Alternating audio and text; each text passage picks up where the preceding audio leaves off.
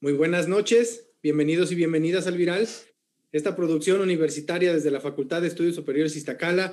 Los saludo con mucho gusto a todas y todos los que nos están viendo a través de redes sociales. Aquí, cuando vean que volteo para acá, es porque en este lado tengo los comentarios que están apareciendo en este momento. Rosa Emilia Hernández, hola, Cecilia Barrera, ya, Cecilia se le hizo, se le hizo costumbre, ¿eh? muy buena costumbre, fan destacado. Patricia Rodes también, como siempre, la saludamos con gusto. Y también a mis compañeros y amigos, la doctora Anabel de la Rosa, el doctor Ibrahim y el doctor Juan Pablo. Bienvenidas y bienvenida y, y bienvenidos. ¿Cómo están? Hola, bien, gracias. Qué gusto verlos de nuevo por aquí con el mismo tema. Eh, le pensé, fíjense, cuando le puse la publicación en Facebook de cómo lo íbamos a, a, difundir, y es, es que creo que no ha quedado claro. Y el tema de hoy es, la vacuna no es milagro. Queremos y los invitamos a que nos dejen sus dudas y comentarios. Y si no son los de ustedes, que sean las de la abuelita, la de la mamá, la del papá, déjennos sus dudas y comentarios para que aquí nuestro panel de expertos nos expliquen, además de lo que nos traen preparado, eh, lo que ustedes necesitan eh, conocer o la información que requieren sobre este asunto de la vacuna. ¿Y por qué el tema? Pues precisamente porque ya empezó la, campaña de vacunación aquí en México, ya muchos eh, adultos mayores han recibido la inmunización y aparentemente ya algunos ya dijeron, ah, bueno, entonces no hay problema, ya puedo ir a abrazar a mi abuelita, ya le voy a llevar a mi abuelito a las micheladas el sábado. Y no se trata de eso, pero no quiero estar eh, dando ejemplos banales. Mejor vamos a comentar eh, lo que traemos preparado. Doctor Juan Pablo, ¿te quedaste en algún momento con el tema pendiente de contarnos un poquito de la historia de las campañas de vacunación en el mundo y en nuestro país. ¿Qué, nos puedes contar sobre esto? Como para abrir estómago. Muy bien, pues las campañas de vacunación pues tienen una historia importante en nuestro país porque nuestro país ha sido líder y, pionero también en, en, el ámbito de la vacunación. Desde la muy lejana campaña de vacunación que se organizó a través del doctor Balmis, recuerdan personaje de la historia importante que eh, trajo desde Europa a través de, niños huérfanos de, Europa, trajo esos niños vacunándose en el trayecto, en ese trayecto marítimo, brazo a brazo se iban vacunando los niños para poder mantener vigente la vacuna hasta que llegó a América. Y una vez que llega a América, pues empieza a aplicar la vacuna en los eh, nativos de, este país. Y eso obviamente cambió el panorama importantemente eh, respecto a un problema epidémico eh, muy eh, importante, muy grave en nuestro, nuestro continente, la viruela. Eh, no solamente se quedó aquí la vacuna, sino después de aquí se fue a otros lugares, a Filipinas en particular, como continuación de esa expedición, en donde ya participaron la misma mecánica, pero con niños mexicanos, en particular niños de Zacatecas, fueron los que eh, ayudaron a conducir esta vacuna hacia otras latitudes. Y bueno, pues eso cambió importante el panorama en, nuestro país respecto a una situación epidémica importante.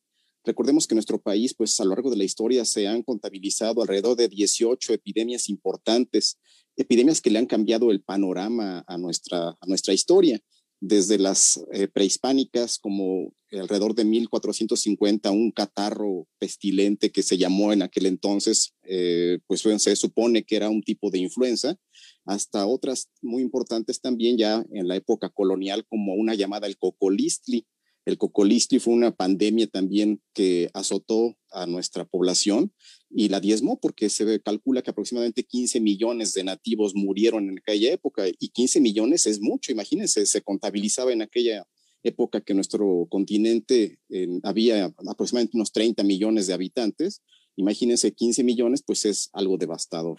Oye, ¿y maquillaban las cifras también en aquel entonces o tú crees que eran reales?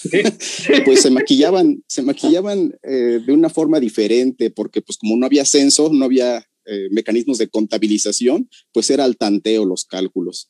Entonces, a partir de, de, todo esto que brevemente narramos, pues bueno, surgen las tradicionales campañas de vacunación y gracias a eso se lograron erradicar muchos problemas. Nuestro país tiene como habíamos comentado ya en algún otro capítulo, liderazgo en vacunación o tenía liderazgo en vacunación. Desafortunadamente esto se ha ido perdiendo en los últimos años y era todo un ejemplo el esquema de vacunación en nuestro país, porque además de ser muy amplio y completo, era o es gratuito y eso es una gran ventaja que no todos los países tienen. Entonces, esa es una muy breve reseña de, lo que ha significado esto en nuestro país.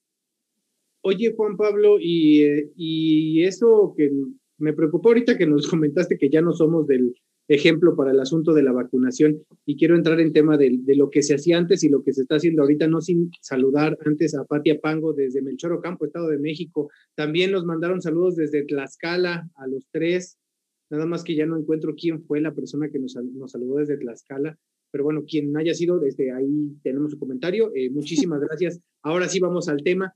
Juan Pablo, bueno, o, bueno, ya aquí lo abrimos, Ibrahim, Anabel, eh, ¿creen que esa fama que teníamos de ser unos buenazos para las campañas de vacunación ha cambiado en este momento a razón de lo que estamos viviendo con, con la vacuna de la COVID a una semana de haber empezado?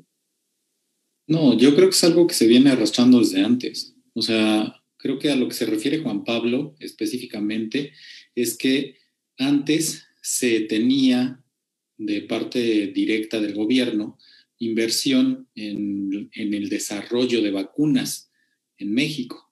Sin embargo, eh, una serie de conflictos, primero entre los hermanos que tenían el instituto y luego este, con el gobierno, derivó en que existiera un divorcio, primero entre los hermanos que se separaron y cada quien tuvo su, su propia farmacéutica, y luego también con el gobierno, que esto hizo que se debilitara en gran medida la producción de vacunas que existía en México.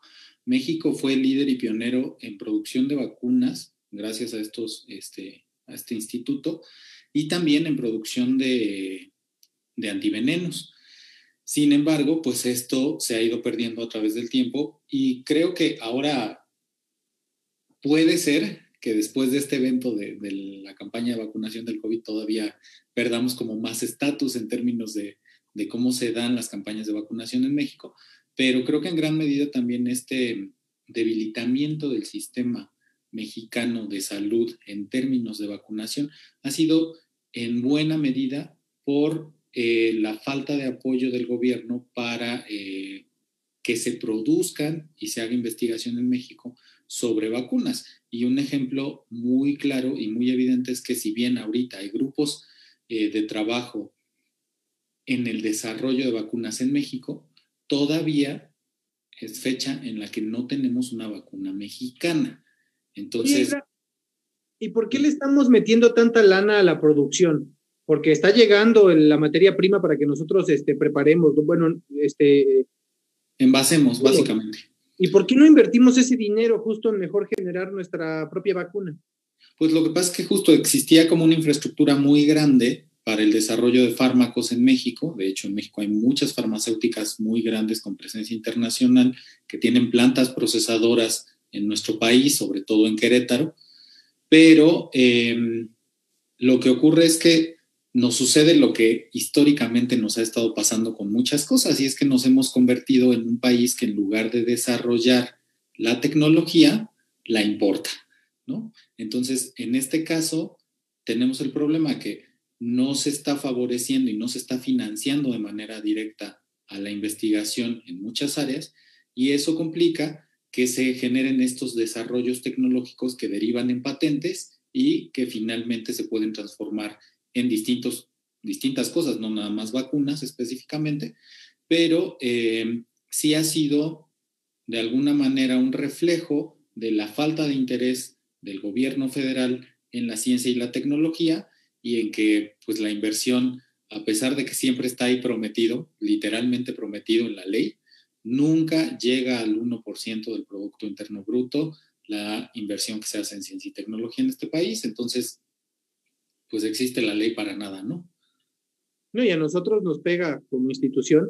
Nosotros, Kimosabi, yo no soy investigador de la universidad, pero trabajo en ella, eh, y nos pega directamente en este asunto de la, de la inversión en la investigación. Tenemos muchos compañeros como ustedes que sí se dedican a eso. Quiero, quiero que por favor le ayuden a Adriana Narváez Sol con esta duda que tiene. Mis abuelos principalmente tienen miedo porque son diabéticos y temen de efectos secundarios. Soy de primer semestre de medicina y no sé bien qué responderles cuando me preguntan al respecto. ¿Cómo puedo tranquilizarlos y animarlos a que sí se vacunen?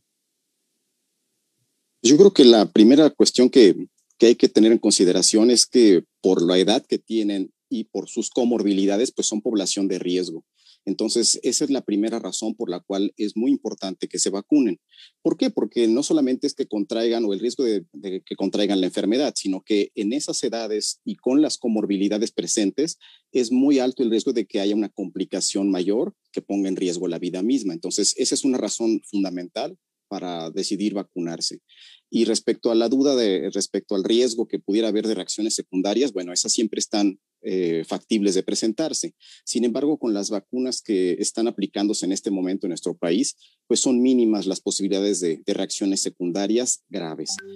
Eh, no sé si en este momento pudiéramos hablar, Lalo, de, de, las posibles reacciones secundarias que pudieran presentarse. Sí, claro, claro. También, mira, eh, era la pregunta, Héctor Herrera nos dice, supongo que el desarrollo de la infraestructura, metodología y protocolo resulta muy caro, por eso eligen envasar. Bueno, Vamos a abordar estos temas, Héctor, ahorita en un momento, nada, no quiero que sientas que olvide tu comentario, pero vamos a, vamos a hablar de las reacciones. Ciertamente ese es otro de los puntos que se nos ha quedado pendientes en un par de episodios pasados. Entonces vamos a entrarle a eso, Juan Pablo. Ok, pues podemos dividir las reacciones secundarias en dos grupos. Uno, las reacciones locales, que son las que se presentan en el sitio de la aplicación de la vacuna, y otro, las reacciones generalizadas, que son en el, en el organismo en general. Entonces, las más frecuentes de las reacciones locales, pues son el dolor en el sitio de la punción, el enrojecimiento, quizá un poco de inflamación, aumento de, volumen de la zona, y son las reacciones más frecuentes que se pueden presentar, pero estas son menores y en general ceden con unos cuantos días e incluso pues con el uso de algún analgésico eh, leve que puede controlar estos problemas. Y en las reacciones eh, generalizadas o sistémicas, pues se presentan con mayor frecuencia la eh, presencia del dolor de cabeza. El dolor de cabeza es de las más frecuentemente reportadas. La fiebre, no una fiebre muy elevada, el dolor corporal, la sensación de malestar general, cansancio, y son las reacciones más frecuentes que se presentan a nivel general. Eh, pudieran presentarse otras reacciones que pudieran tener un poquito más de severidad, reacciones de tipo alérgico, aparición de ronchas en el cuerpo o la reacción anafiláctica más severa que compromete la, respiración inclusive, pero estas son muy raras afortunadamente. Se han presentado en muy poca proporción en nuestro país y en el mundo en general, pues mucho menos también. Entonces, esto es a lo que se refiere estas posibles reacciones eh, secundarias a la vacuna. Oye, Juan Pablo, pero una de las reacciones yo creo que más importantes y significativas y que yo he consultado en redes sociales que tiene, a las que le tienen miedo la comunidad en general, la reacción a la vacuna más importante, creo yo, es la reacción de la muerte. Porque hay un montón de noticias que dicen, ya se murió fulano porque le pusieron la vacuna hace dos meses, ya se murió esta persona porque le aplicaron la vacuna de tal. ¿Qué tan, qué tan, cómo debemos tomar estas noticias, eh, Juan Pablo? O bueno, Ibrahim también yo creo que ahí nos puede hablar. ¿Qué, ¿Qué tanta seriedad le podemos dar a que se relacione la muerte de una persona con, con la vacunación?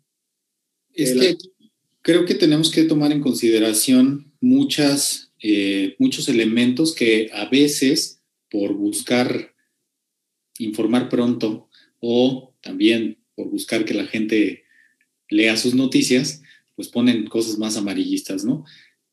En, en un capítulo anterior justo hablamos, ¿no? De qué grupos están más afectados y, y hablamos un poquito sobre que algunos países nórdicos han puesto en tela de juicio la utilidad de vacunar a personas muy mayores, específicamente a personas mayores de 85 años, que si no recuerdo mal en México, la persona más grande a la que han vacunado tenía 120 años o tiene.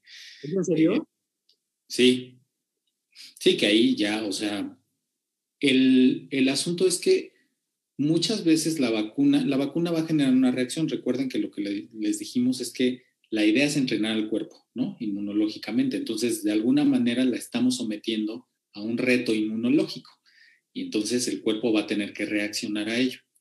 Sin embargo, eh, pues cuerpos que están debilitados sí pueden tener respuestas un poco más eh, alteradas y sobre todo en personas muy mayores lo que se ha visto es que no es que se mueran directamente por una complicación asociada con la vacuna, sino que más bien se mueren de cualquier otra cosa. Así como muchas veces escuchamos que, ay, es que ya se murió el bisabuelito de no sé quién. Ay, ¿qué le pasó? Se cayó.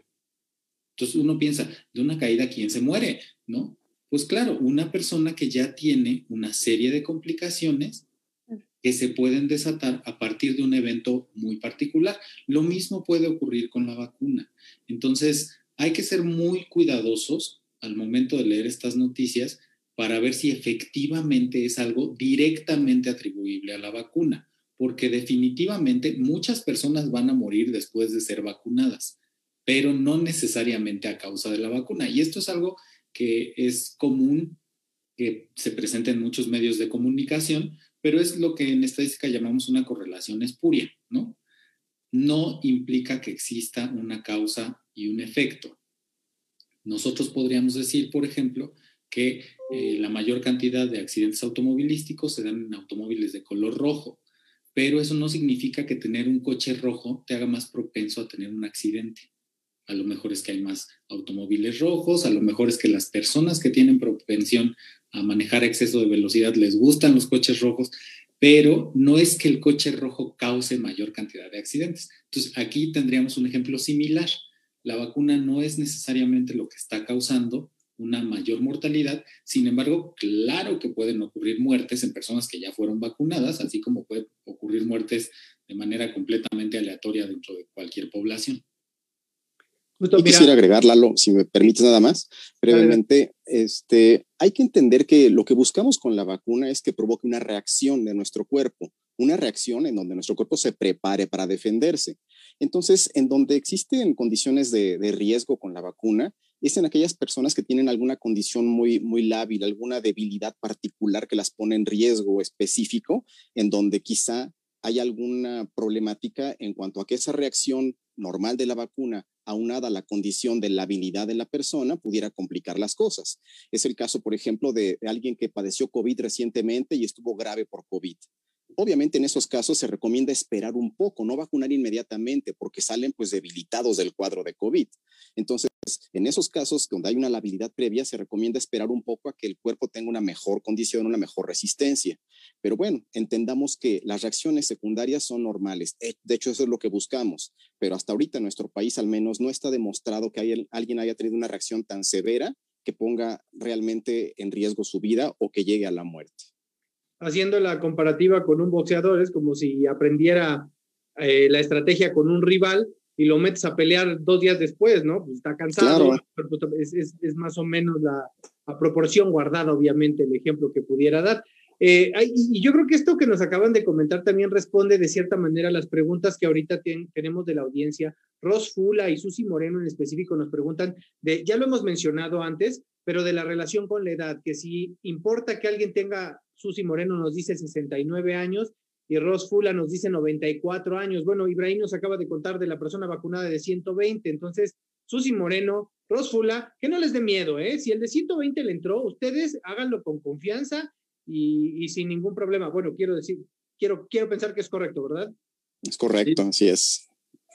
Muy bien, este Norma Muñoz, mis hermanas ya fueron vacunadas, trabajan en el sector salud y hasta el día de hoy no ha habido reacciones secundarias graves en ninguna de sus compañeros. Una de mis hermanas tuvo molestias por un par de días, vómito, calentura, dolor, pero son pasajeros, dos días exactamente tardaron las molestias. Muchísimas gracias por tu comentario, Norma. Eh, SP nos pregunta, hola, buenas noches, yo tengo una pregunta. Si es una persona enfermo crónico, pero está con tratamiento biológico, ¿se puede poner la vacuna aún así o puede afectar en algo? No, adelante, que se la ponga. Yo creo que es lo más conveniente. Eh, el que tenga una comorbilidad, aunque puede ser un, riesgo, pero es más el riesgo de no vacunarse. Entonces, no, adelante, sin miedo. Sin miedo al éxito, muy bien. Eh, Adriana Narvarte les agradece mucho. Afortunadamente, mis abuelos estuvieron aquí al pendiente y están escuchando la información. Saludos. Adriana, dinos cómo se llaman tus abuelitos para que también les mandemos un saludo personalizado. ¿Cuánto tiempo sería lo indicado para vacunar a alguien que tiene secuelas importantes de COVID, a razón de lo que acabas de mencionar, Juan Pablo? Este, los estudios más recientes hablan de que se tiene que esperar aproximadamente entre 60 y 90 días, dependiendo la condición de gravedad que haya tenido, para aplicar la vacuna con un poco más de seguridad. Entonces, entre 60 y 90 días después de haber padecido el cuadro de COVID. Muy bien. Este, ¿Hay este, reacciones psicológicas, Anabel? Porque estás muy callada. No, pues es que en este tema, por supuesto que eh, pues la, la, voz la tienen los expertos, ¿no? Em, yo, yo, pensaba, los escuchaba, creo que es muy pertinente, además de que ya se ha mencionado en varios momentos, em, pues este respaldo que tienen las vacunas, porque es importante la vacunación. Em, también pensaba, y bueno, un poco también con la información que nos han compartido, al menos en Ciudad de México, la verdad es que no tengo el dato de Estado de México ni de otros estados de la, de la República, pero que al menos pues en esta semana que inició la vacunación en, en adultos mayores, ya casi el, el, el 98%, me parece, 96%, se vacunó. Y eso me parece que eh, es muy positivo, es decir, que la reacción a la vacuna, eh, evidentemente que hay casos particulares, es decir, en general creería que hay una visión positiva de la vacunación. Eh, es un ejemplo, evidentemente que nos faltan muchos espacios y muchos, muchas regiones por vacunar, pero creo que es una muy buena respuesta. Y mm, sé que también hay personas que tienen miedo, que tienen dudas de, de, ir por la vacuna, pero creería que este es un buen, un, un buen indicador de que la gente está dispuesta a vacunarse, que está en condiciones de hacerla, de ir a formarse, de esperar, de, y todo lo que hemos escuchado alrededor. Entonces, que la reacción emocional ante la vacuna, eh, al menos, insisto, en Ciudad de México, es positiva. Y eso creo que es importante eh, recalcarlo, resaltarlo y que continúe, porque como lo han comentado tanto Ibrahim como Juan Pablo, Em, es muy importante, sobre todo en estos grupos vulnerables o en condición de vulnerabilidad, que se vacunen. Entonces, creería que es una, ha sido una reacción positiva. Y también, en, bueno, pues en lo que yo he visto en redes sociales, las personas que se han podido vacunar y familiares de las personas que ya se han vacunado, creería que es un momento de alegría, de esperanza, que ya lo habíamos comentado desde diciembre cuando se anunció que venían las vacunas, que era como una luz en el túnel, en la oscuridad, pero ahora que ya comenzó realmente em, un poco en lo cercano, creería que el impacto es positivo, que se tiene una, em, un deseo de, pues, de que continúe cada vez más rápido la vacunación y que el próximo sea pues el familiar que vive con nosotros o nuestros papás o nuestros familiares cercanos, ¿no? Entonces creía que es, es como un momento de, esperanza, positivo eh, y que bueno, a los que todavía no estamos en este proceso, pues que nos dé también esta ilusión de que todo va, a seguir mejor. Hay que ver la luz al final del camino, pero no la de sigue hacia la luz, no, esa no. La luz de esperanza, la luz de, de, que todo va a estar bien, de ver, de ver lo positivo. Eh, la pregunta que viene, eh, también la voy a tomar de aquí de lo que nos dice Ricardo Cruz, voy a leer el comentario completo. ¿Qué opinan de lo que se dice en algunos países y estudios en Alemania eh, y Europa, en los que sus estudios preliminares dicen que incluso llega a ser conveniente retrasar la aplicación de la segunda dosis en el caso de las vacunas eh, que lo requieran, o en los que incluso se menciona que puede ser bueno combinar vacunas? Este era uno que traíamos también ahí, un tema interesantísimo. Entonces, la pregunta es, ¿Lo estamos haciendo bien en México? ¿Cómo le podemos entrar al comentario ese de la combinación de las vacunas a razón de hacerlo más rápido? Pues yo creo que ahí hay dos temas que son de, alguna manera independientes eh, y ambos muy interesantes. Primero, respecto a esperar más. Eh, en general, lo que ocurre y, la gran discusión que ha habido en este sentido es que las pruebas cuando se hicieron los, la fase 3 de, de, las vacunas, que es justo como aplicarla a un gran número de personas, se siguieron protocolos en los que se establecían tiempos máximos de 21 días. Entonces, se desconocía qué podía ocurrir si se tardaba más en aplicarse la segunda dosis. Por eso, eh, digamos que la instrucción del fabricante era después de 21 días, porque eso es lo que habían probado, aplicar la segunda dosis y se alcanza hasta un 95% de, de inmunidad, ¿no? Pero conforme se fueron aplicando las vacunas en el mundo, digamos que se hizo un experimento este, natural, ¿no? Que era que ya no estaba controlado por la farmacéutica, ya no estaban diciendo, ah, bueno, con este grupo me voy a esperar una semana, con este dos, con este tres, sino que aquí lo que ocurrió es que de repente Pfizer detiene su, su producción para poder después incrementar su capacidad de producción precisamente y deja de entregar dosis a muchos países.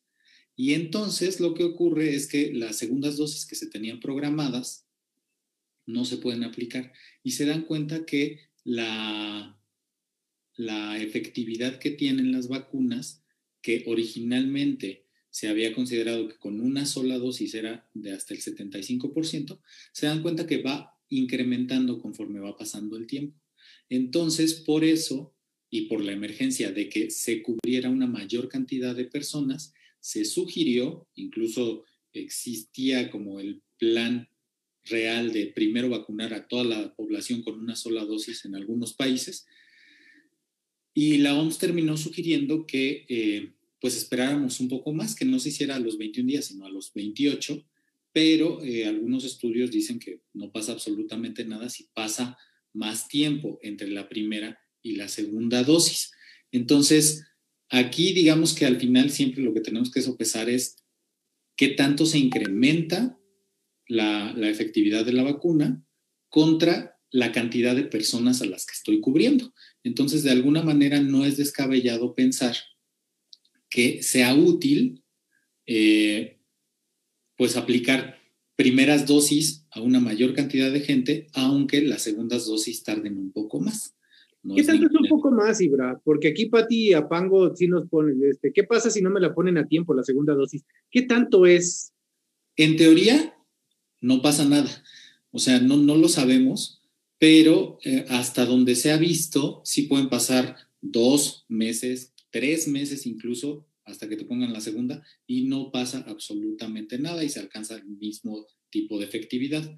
Ahora, eso era como respecto a la primera cuestión que nos planteaba. La segunda es muy interesante porque en teoría suena muy bien y es combinar vacunas. ¿Por qué? Normalmente nos dicen, no, tú no le mezcles, ¿no? Porque la experiencia de la gente es como con A nada. Si tomas cerveza, tú nomás tomas cerveza, o si tomas tequila, tú nomás tomas tequila y ya, así. Que yo he mezclado y me pongo unas divertidotas increíbles, ¿eh? Entonces no sé qué tan, tan conveniente. O sea, yo, yo en mi experiencia te diría que mezclar es opción. No siempre, pero sí es opción. Sí, pero eh, en este caso, normalmente, incluso con medicamentos, ¿no? Te dicen, si estás tomando tal marca este, de antibiótico, por ejemplo, independientemente del compuesto activo y de la cantidad de miligramos, si estás tomando una marca, termina tu tratamiento con esa misma marca, ¿no? No le mezcles, porque no sabes cómo es el excipiente de la otra, etcétera, etcétera, etcétera. Entonces, acá tenemos que pensar que las vacunas están hechas con secciones que pueden ser diferentes de la espiga que reconoce al coronavirus. Entonces, en teoría, utilizar dos vacunas diferentes podría incrementar la efectividad de las vacunas, porque por un lado le estás dando la información para generar una parte de la proteína y en la siguiente dosis le das más información, entonces estás como complementando parte de la información. Sin embargo, no hay experimentos todavía, este, o más bien no hay resultados concluyentes al respecto, porque sí ya se empezó a hacer eh, análisis. De hecho, una de las cosas que se sugirió fuertemente y que querían probar la efectividad de esto era combinar la vacuna de AstraZeneca con la Sputnik. Y hubo ahí este, ya un inicio de, de pruebas respecto a usar primero una y luego la otra. Entonces, todavía no hay resultados concluyentes, pero en teoría la idea suena muy atractiva. ¿Las vacunas que nos están llegando son de fiar? O sea, ¿podemos estar tranquilos con las vacunas que nos van a poner? Sí, afortunadamente eso podemos tener la absoluta seguridad. Normalmente una vacuna se sintetiza en un lapso de aproximadamente pues, 8 o 10 años. Y el hecho de que tengamos una vacuna sintetizada en 11 meses eso obviamente pues ha sido todo un desafío. Sin embargo, han pasado todos los eh, tamices, todos los eh, filtros de, de, estudio al respecto. Entonces podemos estar seguros y tranquilos de que las vacunas que se están distribuyendo en este momento en nuestro país cumplen con todos los requisitos de estudios de seguridad para aplicarse y que obviamente tienen algún riesgo, pero este es mínimo. Y la otra cuestión que quería yo comentar respecto a este tema de, combinar vacunas eh, se espera que para el próximo mes, para el mes de marzo, salgan los primeros resultados de, esta posible utilidad de combinar vacunas, pero específicamente va a salir la combinación de vacunas de la misma plataforma, es decir, eh, combinar una vacuna de RNA con la de otra vacuna de diferente marca comercial, pero que también sea de RNA. Eso es lo que hasta ahorita se tiene como más factible, como más posible. En donde se tiene algo más de objeción es en combinar vacunas de diferente plataforma. Por ejemplo, una de RNA con una de eh, vector como la de una adenovirus, ese es donde se tiene ahorita mucha reserva. y los estudios al respecto, las conclusiones saldrán aproximadamente para el mes de junio. Entonces es ahí donde tenemos eh, mayor duda. Entonces, hasta ahorita no está aceptado, que quede claro. La Organización Mundial de la Salud no recomienda la, mezcla de, vacunas de diferente eh, marca comercial y mucho menos de diferente plataforma. Pero en vías de lo que está ocurriendo y los estudios que se están realizando, pues entonces puede ser que esto sea factible en vacunas de la misma plataforma. Oye, Juan Pablo, quiero aprovechar rápido que tú tienes la palabra para dar respuesta corta y muy concisa, eh, para no dejar estas preguntas eh, al aire del auditorio. Susi Moreno, una persona que tiene espondilitis anquilosante, ¿se recomienda la vacunación? Sí, por supuesto. Para empezar, no es una situación que ponga en riesgo su respuesta de defensa y debe vacunarse. Muchas gracias. Norma Muñoz fue la que nos mandó saludos de Tlaxcala, ya me, ya me Saludos al imaginario estado de Tlaxcala. Exactamente, saludos, Norma, abrazos. Johnny, buenas noches. Mi padre recibió quimioterapia, tiene 64 años. Finalmente la biopsia salió negativa a cáncer. ¿Cuánto tiempo esperar para su vacuna? Este, pues dependiendo cuándo te recibió la última quimioterapia y la condición que tenga. Si es mayor a tres meses la última quimioterapia y no está en una condición de debilidad especial, este, pues es conveniente vacunarle. Gracias, doctor Juan Pablo. Por, y si tienen alguna duda, pues por aquí nos la van dejando, por favor. Ricardo Cruz, gracias, Ibrahim. Justo es lo que había leído, que recomiendan combinar las de DNA y las de mRNA. Pero bueno, volvamos al tema entonces. Lo de la mezcla, a mí sí me funciona. El doctor Juan Pablo dice que la Organización Mundial de la Salud dice que no, pero eh, entonces podemos estar tranquilos. Es que aquí es en donde quiero abordar el tema. ¿Podemos estar tranquilos con lo que estamos haciendo en México? Sí, a ver, pero nada más una cosa, Lalo, para ser como más precisos. No es que la Organización Mundial de la Salud diga que no, y aquí quiero como hacer un comentario general respecto a cómo se construye la ciencia, ¿no? Y es que la Organización Mundial de la Salud no es que diga que no, dice no hay evidencia en este momento para decir que esto es seguro. Entonces, seamos como conscientes de que muchas veces la ciencia no tiene como este tipo de respuestas absolutas y siempre son respuestas basadas en evidencia. Entonces, hasta que no se genere la evidencia, no podemos afirmar con certeza que sea o no seguro. Por eso, o sea, yo les decía, en términos de idea está muy bien. Cuando tengamos los resultados, veremos, ¿no? Sí, claro. Eso sí es importante que lo mencionemos porque muchas veces ya quieren ir a incendiar ahí al, al edificio de la Organización Mundial de la Salud, ¿no? Porque no dice que eso sí se vale. Eh, ¿Qué hay de cierto que las causa, que causa mayor reacción las personas que tienen alergias? Eso no es cierto, ¿verdad? No es algo absoluto porque hemos tenido evidencias de gente que tiene cuadros asmáticos eh, importantes, se han vacunado y no han tenido ninguna reacción secundaria. Y gente que no tiene ningún antecedente de alergias puede tener una reacción secundaria. Entonces, ahí no hay reglas absolutas, pero sí es recomendable que incluso se tengan antecedentes de alergias, mencionarlo en el momento de la vacunación para que se tenga una especial vigilancia, pero sí es recomendable vacunarse. Patricia Rodes, y es del conocimiento de la población qué tipo de vacuna recibe para cerciorarse que la segunda dosis sea de la misma. Creo que sí les avisan, ¿verdad? Y si no, pregunten. Yo creo que es obligación de cada uno de nosotros preguntar qué me van a aplicar, qué vacuna me van a aplicar. Sí, pero hasta este momento además las plataformas eh, de vacunación han aclarado qué vacuna se está aplicando en cada zona este, para que la gente sepa específicamente si le están poniendo la Sputnik, si le ponen la de Pfizer, si le ponen la de CanSino, etcétera, etcétera. Eh, ¿Hay algún tipo, hay alguna manera de identificar que algunas vacunas son mejores para cierto grupo poblacional que otras? Es decir, o sea, ahorita que están vacunando a los adultos mayores, yo pensaba, o sea, la de Pfizer, que es la que llegó, ¿es la mejor para ellos? ¿Puede haber alguna segmentación a razón de las características de las vacunas en función de la edad o del grupo poblacional? A ver, aquí creo que hay varios elementos a considerar. El primero es que la primera que estuvo llegando fue la de Pfizer. La vacuna de Pfizer, como lo comentamos en su momento, tiene la complicación logística de que tiene que ser almacenada a temperaturas por debajo de cero grados Celsius. Entonces, ahorita, por ejemplo, una de las estrategias que se ha tomado para la vacunación es que las vacunas que no requieren este tipo de ultracongelación como la vacuna Sputnik y en general en zonas de difícil acceso. ¿Por qué? Porque logísticamente es mucho más sencillo transportar vacunas que requieren temperaturas entre los 2 y los 8 grados a lugares que sean relativamente remotos a estar transportando vacunas que requieran temperaturas de menos 20, ¿no? Entonces, esto es súper importante porque mucha gente sí se ha preguntado, es que ¿por qué a mí me tocó la Sputnik? Porque además yo lo he escuchado literalmente, ¿no? A mí me va a tocar la chafa y al otro le va a tocar la, la buena Pfizer que cuesta este, 20 dólares la, la dosis, ¿no? Entonces, aquí no es una cuestión necesariamente solo de calidades, sino también de practicidad logística. No tiene ningún sentido tratar de llevarlas de Pfizer a zonas muy remotas. Es muy complicado mantener la cadena de frío a menos 20 grados. Oye, Ibra, tú que viajas a hacer eh, prácticas a zonas bajo estas características, zonas rurales, ¿tú qué opinas? O sea, ¿quién debía ir primero?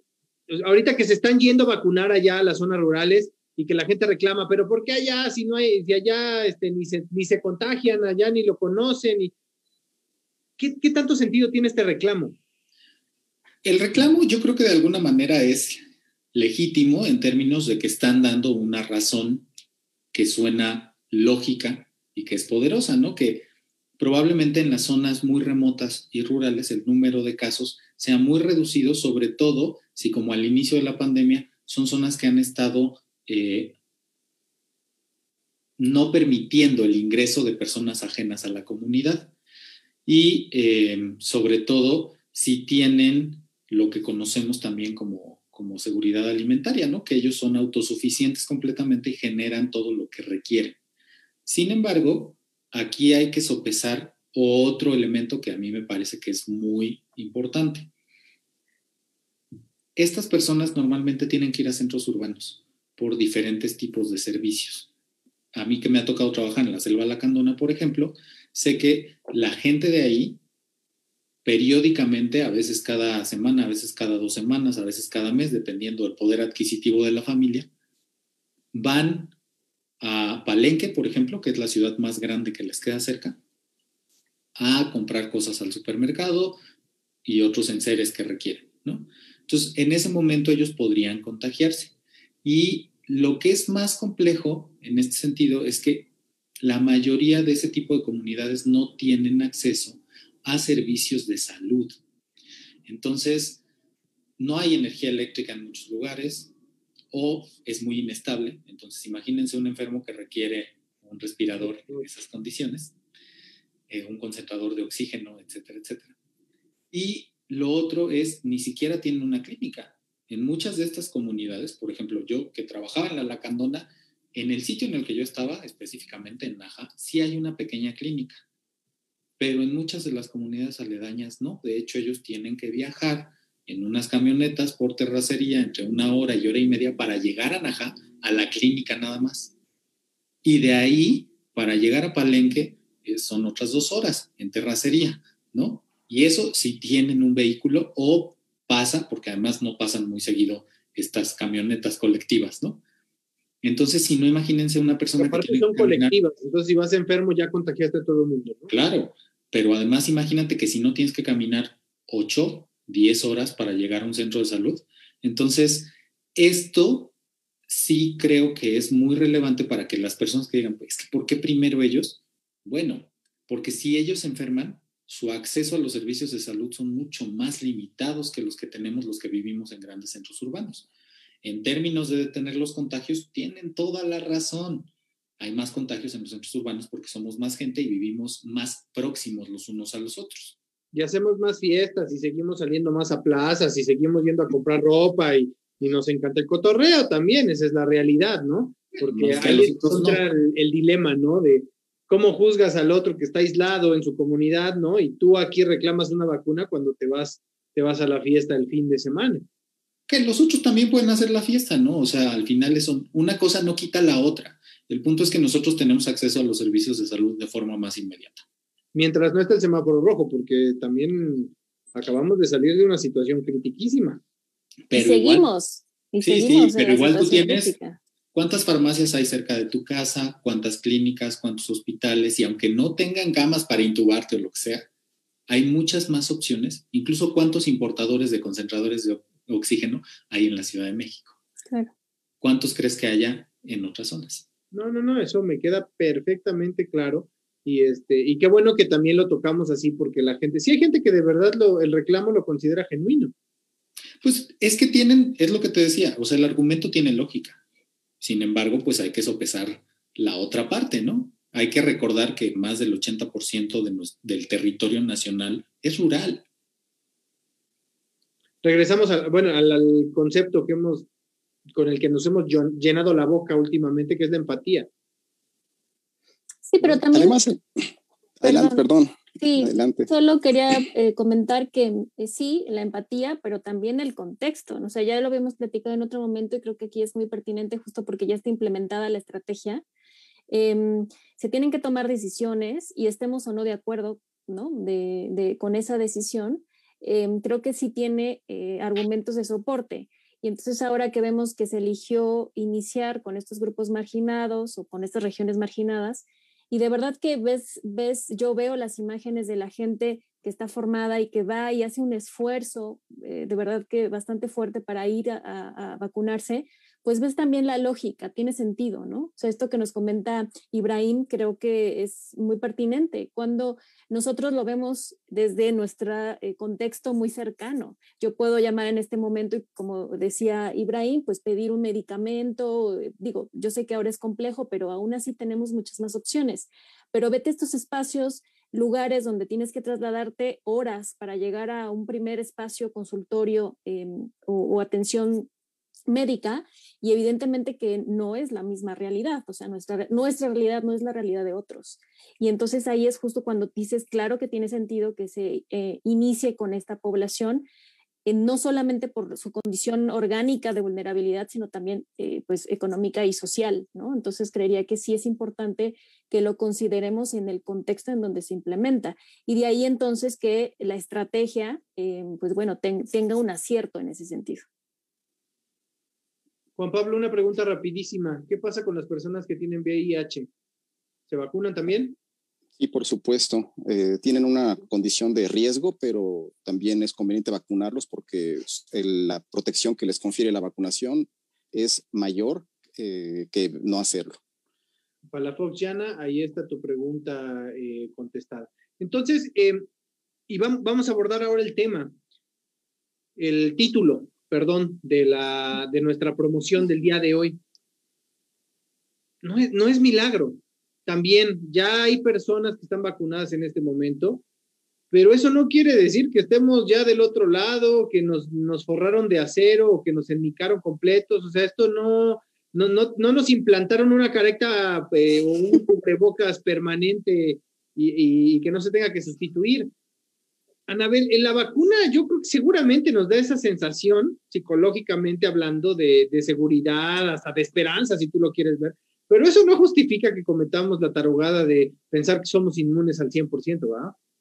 Claro, o sea, em, con todo lo que nos han comentado tanto Ibra como Juan Pablo, creo que es importante que lo retomemos ahora, ¿no? O sea, la vacuna tiene cierto nivel de eficacia, pero evidentemente que es la primera dosis de una segunda, ¿no? Que entiendo que complementa la, la eficacia de la vacuna y estamos en este primer momento yo sí quiero poner em, en el contexto, en, la aplicación, y lo dije hace un momento, que es, es grato saber que las personas que se vacunan, em, pues tienen una sensación o perciben eh, una sensación de tranquilidad y de seguridad. Y creo que eso es muy válido. Creo que es muy un, un momento que lo necesitamos todos, ¿no? El sentirte al menos por ese momento o por un par de días con esta seguridad, con esta tranquilidad de que va en camino una protección total. Pero es eso, es momentáneo, porque eh, evidentemente que tenemos que seguir con todo lo que hemos venido eh, pues aplicando, ¿no? Estos elementos de seguridad, eh, la distancia, em, el uso de cubrebocas. Es muy importante que sigamos con estas medidas porque eso también suma no a la eficacia misma de la vacuna, pero sí a la protección completa. Entonces, de, obviamente de no enfermarnos. Entonces, sí es importante que lo consideremos así. Sí, qué emoción que te vacunes, qué emoción que tus familiares ya estén vacunados o que seguirán en esta línea de vacunación, pero siempre con esta perspectiva de que no es la solución absoluta en este momento y que tenemos que seguir, aún con un cierto porcentaje de población vacunada, tenemos que seguir con las medidas necesarias para evitar justamente que esto se desborde como en este momento lo, estamos viviendo. Entonces, con precaución, sí, alégrense muchísimo, sí, eh, sientan que están en el camino hacia esa protección, es súper válido y además muy necesario en estos momentos donde tenemos tantos problemas sociales, económicos y que esto y que el otro, es súper importante tener este, este momento de alegría, de esperanza, de tranquilidad, de percepción de seguridad, pero con perspectiva de que esto no es lo único y que hay que seguir manteniendo todos estos elementos de seguridad que hasta ahora hemos llevado. Además, es importante enfatizar que después de que nos vacunan, no estamos protegidos todavía de manera inmediata. Que quede eso muy claro. Después de que nos vacunan, es hasta unas semanas después, tres, cuatro semanas después de la primera dosis, en el caso de los esquemas que son de, de dos dosis.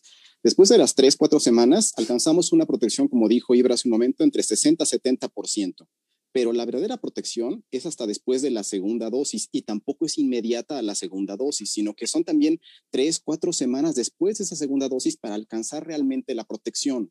Por tanto, no hay que confiarse de, como ya me vacuné hoy, entonces ya mañana puedo andar libremente sin ninguna protección. Para nada. Hay que seguirnos cuidando y cuidando a los que no están vacunados, por supuesto.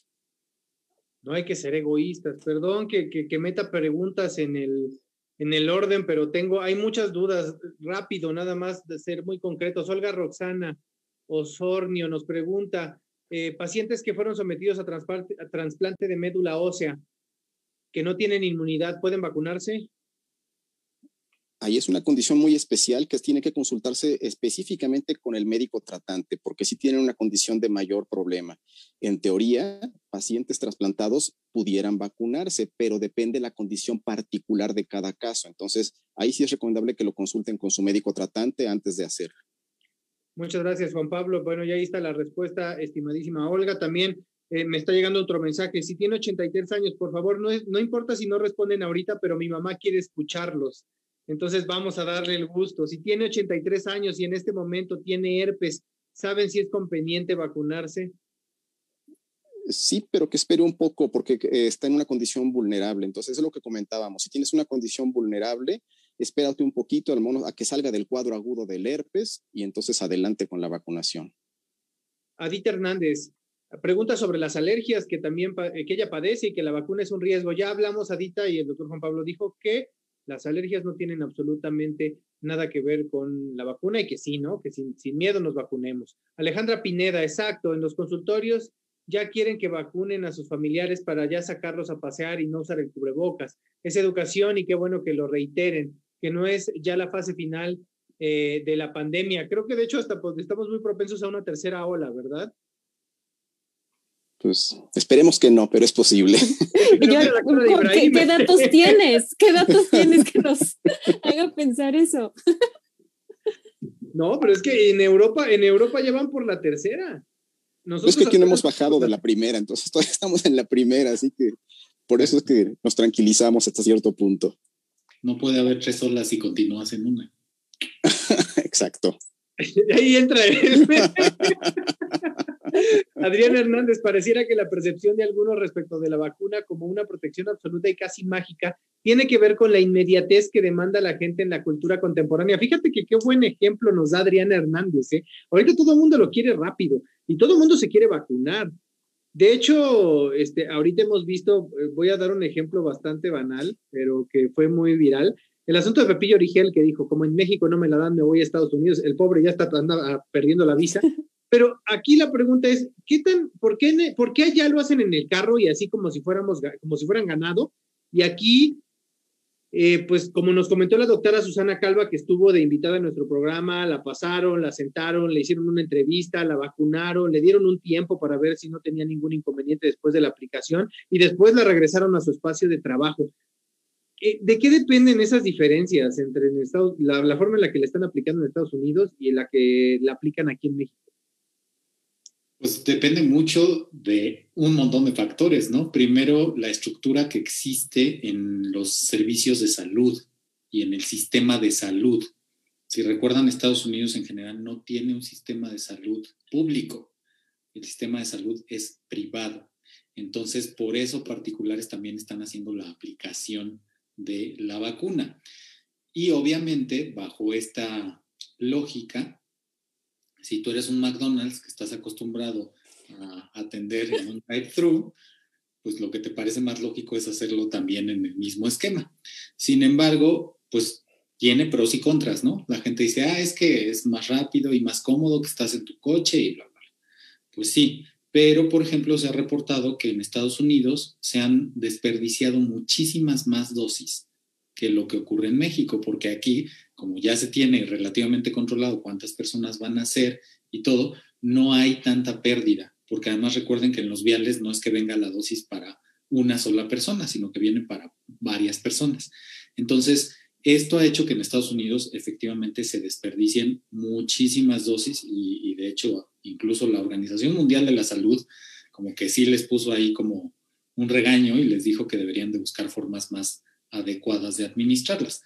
Ahora bien, en México el sistema de salud público existe y funciona con sus deficiencias, definitivamente, no, no vamos a decir que, sea perfecto, pero tiene una cobertura mucho más amplia y por lo tanto tenemos, eh, digamos que en términos logísticos, ya existe una estructura más definida de cómo se puede llevar a cabo este tipo de cosas, que igual tiene el que te vas a levantar y tienes que hacer fila y todo, sí, o sea, y, no es agradable y menos para personas que son muy grandes, pero em, si a mí me preguntan cuál funciona mejor, simplemente por, en términos de cómo se hace el uso y lo que nos platicaba Anabel hace rato, ¿no? De que ya se, se administró el 98% de las dosis que llegaron el fin de semana.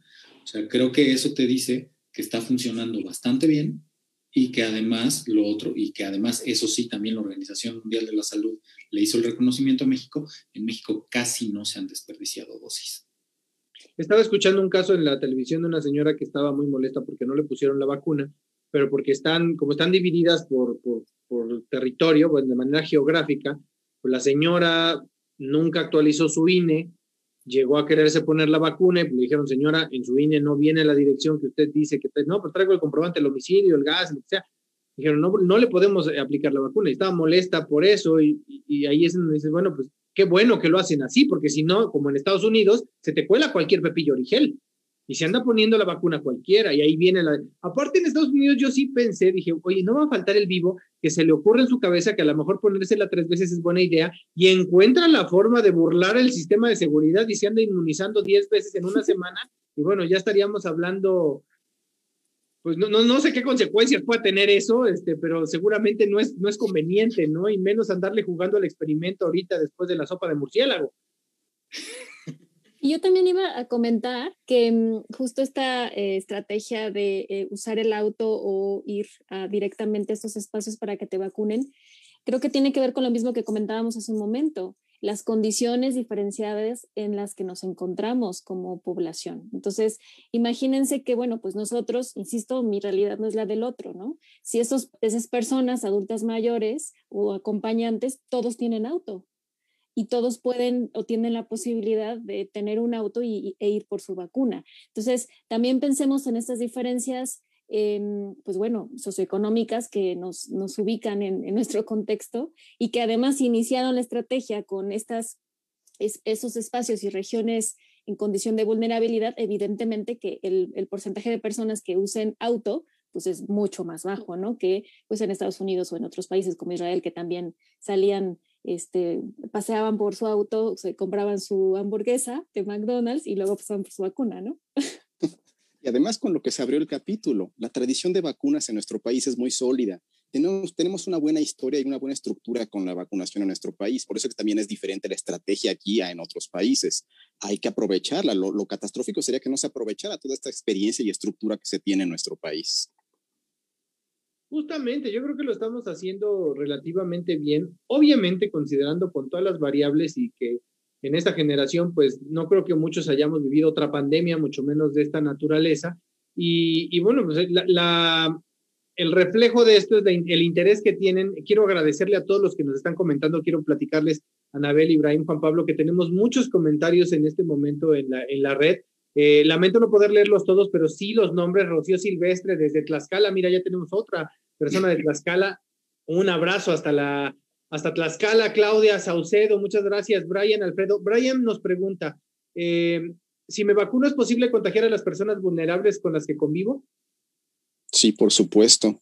Entonces, por eso es que no tenemos que confiarnos. Si estás vacunado, hay que tener precauciones con los vulnerables también. Sí, y aquí hacer también la mención que no es que los vaya a contagiar a causa de la vacuna, que quede muy claro, eso es muy poco probable. Qué bueno que lo aclaras. Qué bueno que lo aclaras. Porque si no, ya estoy viendo a todos los que ya no, ahorita ya, antes querían llevar a la michelada a la abuelita y ahorita ya se están haciendo para atrás. Pero bueno, el, el, panorama, ¿cómo lo ven ustedes a futuro? O sea, así después de estos primeros días de vacunación, ¿cómo ven el panorama futuro Vamos, en, esta cuestión de la vacunación? Aquí en México, obviamente. Pues va tomando su cauce poco a poco, yo creo. Eh, como en todo proceso nuevo, pues inicialmente hay cierto caos, cierto desorden, pero creo que la estrategia va orientada más o menos bien. El objetivo de la política de vacunación en nuestro país es dos cosas, disminuir la carga de enfermedad y disminuir o evitar las defunciones. Entonces, creo que lo que está funcionando bien es en evitar las defunciones. La decisión de vacunar a los más vulnerables, que son los adultos mayores, los que tienen mayor riesgo de morir, eso va excelente. En donde a lo mejor no va tan bien es en la parte de disminuir la carga de la enfermedad, porque quienes padecen la carga de la enfermedad son los jóvenes, son la gente que más movilidad tiene. Adultos entre 20 y 40 años son los que más movilidad tienen y son los que más aportan a la carga de la enfermedad. Y esos son los que no están protegidos todavía y van a ser protegidos muy adelante en el esquema de, de vacunación. Entonces, que vamos bien cubriendo esa mitad del objetivo de la política de vacunación, que es disminuir la mortalidad priorizar la vida, platicado. Claro, por supuesto. Ajá, perdón. Sí, pues coincido con Juan Pablo, creo que llevará su cauce eh, conforme también vayan llegando más vacunas y entonces, eh, pues bueno, las personas también seamos mucho más eh, prudentes. Creo que lo hemos sido eh, pero creo que tenemos también que tener prudencia al momento de, pues si vivo en esta colonia y mi IFE o mi INE tiene esta dirección, pues evitar a lo mejor hacer aglomeraciones, también tener esta prudencia del momento histórico, porque también eso es importante ponerlo en el marco, es un momento histórico que todos somos protagonistas de este momento histórico y lo contaremos y estará registrado en nuestra vida este, colectiva y además en nuestra memoria colectiva y también individual. Em, de este momento. Entonces, irá con, su cauce, em, pero sí quisiera enfatizar que eh, es importante que lo, tengamos presente, que hay que seguir en las mismas condiciones de cuidados que hasta ahora eh, hemos llevado, porque esto garantizará que esta, este proceso de, de vacunación tenga mucho más éxito. Y yo igual pienso que va bien, es mejorable definitivamente, pero eh, ha estado muy limitado sobre todo también por la disponibilidad de las vacunas, ¿no? Que aquí mucha gente ha hecho mención de, ay, es que ¿por qué el gobierno no se asegura que tengamos más vacunas? ¿Por qué se ponen a donar parte de las vacunas este, para otros países? Bueno, recordemos también que esto es una pandemia y entonces el hecho de que el virus siga ahí circulando por todos lados nos afecta también. De hecho, el, el asunto este de que los países ricos se hayan agandallado gran parte de las vacunas, pone el riesgo, en riesgo al resto del mundo, porque conforme siga circulando, mayor cantidad de variantes vamos a tener y más problemas vamos a tener si es que las vacunas no, no resultan eficaces contra alguna de estas variantes. Entonces, en ese sentido, la posición de compartir con otros países la vacuna me parece que ha sido un acierto y también tenemos que pensar, si ya nos queremos ponernos a comparar, pues vean cómo está el resto de América Latina, ¿no? que muchos países no se ha vacunado ni una sola persona. Entonces, sí creo que es muy bueno exigirle al gobierno que haga las cosas bien, pero también hay que ser como buenos jueces, ¿no? Y, juzgar en la medida adecuada y justa. Y lo otro que diría es, por favor, dejen de tomar Estados Unidos como modelo para todo, porque en realidad no es un buen modelo para muchas cosas. De hecho, la mayoría de las cosas, en mi opinión. Sí, es justo, bien importante que lo hayas dicho tú, Ibrahim. Muchísimas gracias por haber abordado ese punto. Estaba a punto de preguntarle si, si era buen ejemplo el vecino de arriba en este tipo de situaciones. Nayen ahí nos comenta, es importante poder aclarar muchas cosas de manera social porque desgraciadamente con tanta información que bombardea a diario, eh, ay, se me, perdón, se me bajó el comentario, y mala información, pues ocurre un caos social. Nayeli Naín, la vacuna ante este problema que estás diciendo es que le des compartir al viral y que se lo haga llegar a todo mundo, porque aquí decimos puras verdades e información verídica, e objetiva y que le ayuda a todo el mundo. Claudia Saucedo Ramos, parece que actualmente están muriendo eh, por COVID más personas no tan adultas que son las que están en el mercado laboral. Debería, como dice el doctor Pablo, atenderse a esta población lo antes posible. Saludos, Claudia Saucedo, te manda doctor, doctor Pablo. Eh, Maestra, muchos saludos. Patia Pango, es muy importante el que nos compartan este tipo de información, ya que nos hace falta cultura. Pati, tienes toda la razón en que es muy importante que les compartamos esta información. Entonces, le agradecemos muchísimo al auditorio que está muy atentos eh, a lo largo de esta ya hora de transmisión. Entonces, como ya cumplimos la hora, vamos a empezar a cerrar el tema eh, con base en la idea principal. La vacuna no es milagro. Anabel, la vacuna no es milagro. ¿Cómo cerramos?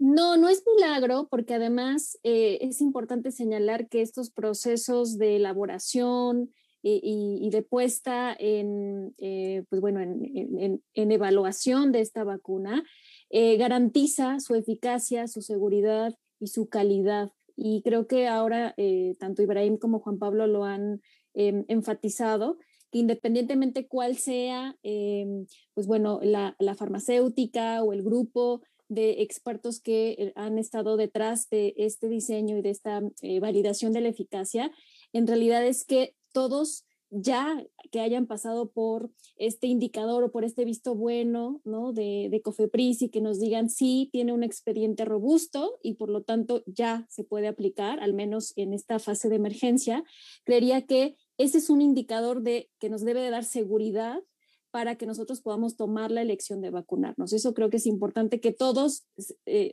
que los que no somos expertos, tengamos claridad que ha pasado por un proceso de, validación y que tengamos la seguridad que independientemente del origen del producto, tiene calidad y seguridad y eficacia. Eso es muy importante.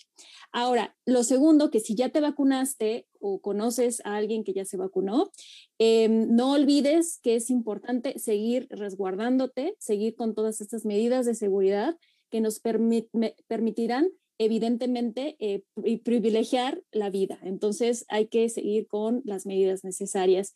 Sí, alégrate mucho sí, los que aún estamos en esta espera de la vacuna, sigamos con esta esperanza y con esta emoción positiva de que ya nos va a tocar, aunque nos toque al final del año, pero es importante que tengamos esta actitud positiva, evidentemente con los cuidados necesarios.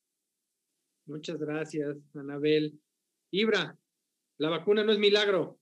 La vacuna no es milagro por dos razones básicas. La primera, porque no existe intervención divina en su creación ni nada. Este, esto es ciencia basada en evidencia. Y lo otro es que no es algo que ocurre de manera repentina. Entonces, no es milagro, definitivamente eh, hay que esperar a los procesos del cuerpo para que pueda funcionar de manera adecuada y por lo tanto confíen en la ciencia. Trabajamos un montón y es por ustedes. Exactamente, Ibrahim, muy bien. Doctor Juan Pablo, la vacuna no es milagro. Así es, la vacuna no es milagro. El milagro somos cada uno de nosotros. ¿Por qué? Porque con nuestra acción de protección, con nuestra actitud responsable para evitar contagiarnos y contagiar a otros, ese es el verdadero milagro. ¿Por qué? Porque los que estamos aquí en este momento demostramos que a casi un año de aparición de esta pandemia, seguimos aquí eso significa que hemos implementado medidas de protección que nos han protegido. Entonces, el milagro lo hacemos cada uno de nosotros. Esta pandemia, como lo demuestra la historia, va a pasar, como han pasado muchas otras pandemias en la historia de la humanidad. La humanidad es fuerte, pero también tenemos que tener esa actitud de protección, de responsabilidad y cuidado para poder salir de esto y poder ser parte de los que contarán la historia de la existencia de esta pandemia.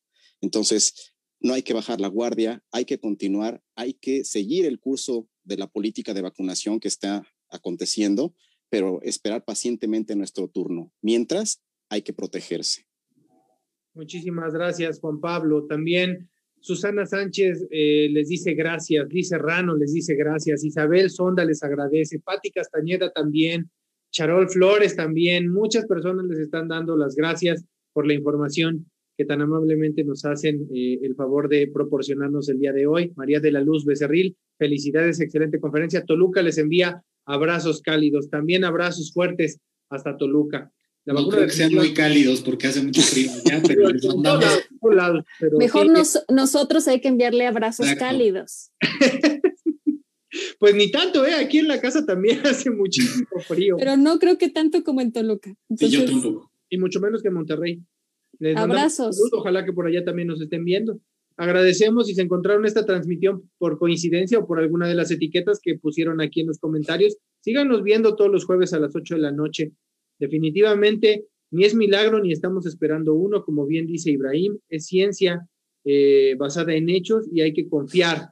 Y, parte de este esfuerzo, pues es este tipo de producciones que estamos realizando desde la Facultad de Estudios Superiores Iztacala y que esperamos que sean de utilidad de todas y todos. Muchas gracias por su atención, muchas gracias por su compañía. Anabel, Ibrahim, Juan Pablo, muchas gracias también por esta participación. Eh, un abrazo fuerte y cálido para todas y todos. Esperamos que el frío se pase y que el próximo jueves tengamos, déjenos sus comentarios sobre lo que quieran que hablemos, porque ya se quedaron varias dudas, entonces no dejen de mandarnos mensajes a, nuestra, a nuestras redes sociales y nos vemos el próximo jueves en El Viral.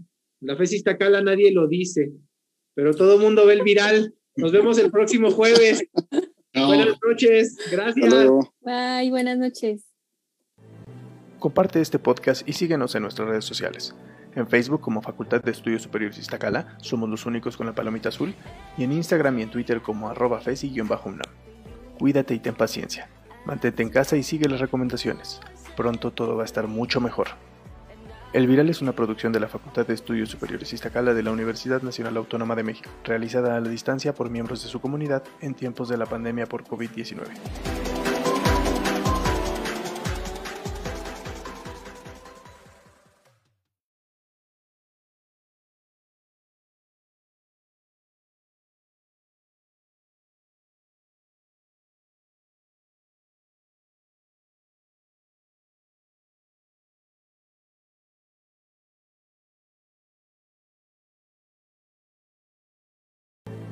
Comparte este